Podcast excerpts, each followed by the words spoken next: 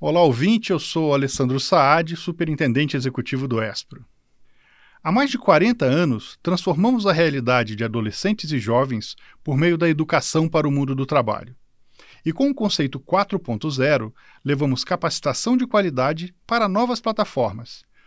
Investimos em gamificação, levamos conhecimento e experiências de vida pelo nosso canal de podcast, produzimos lives, além de cursos no modo online e muito mais. Tudo isso por uma razão muito simples: a gente vai aonde a aprendizagem está.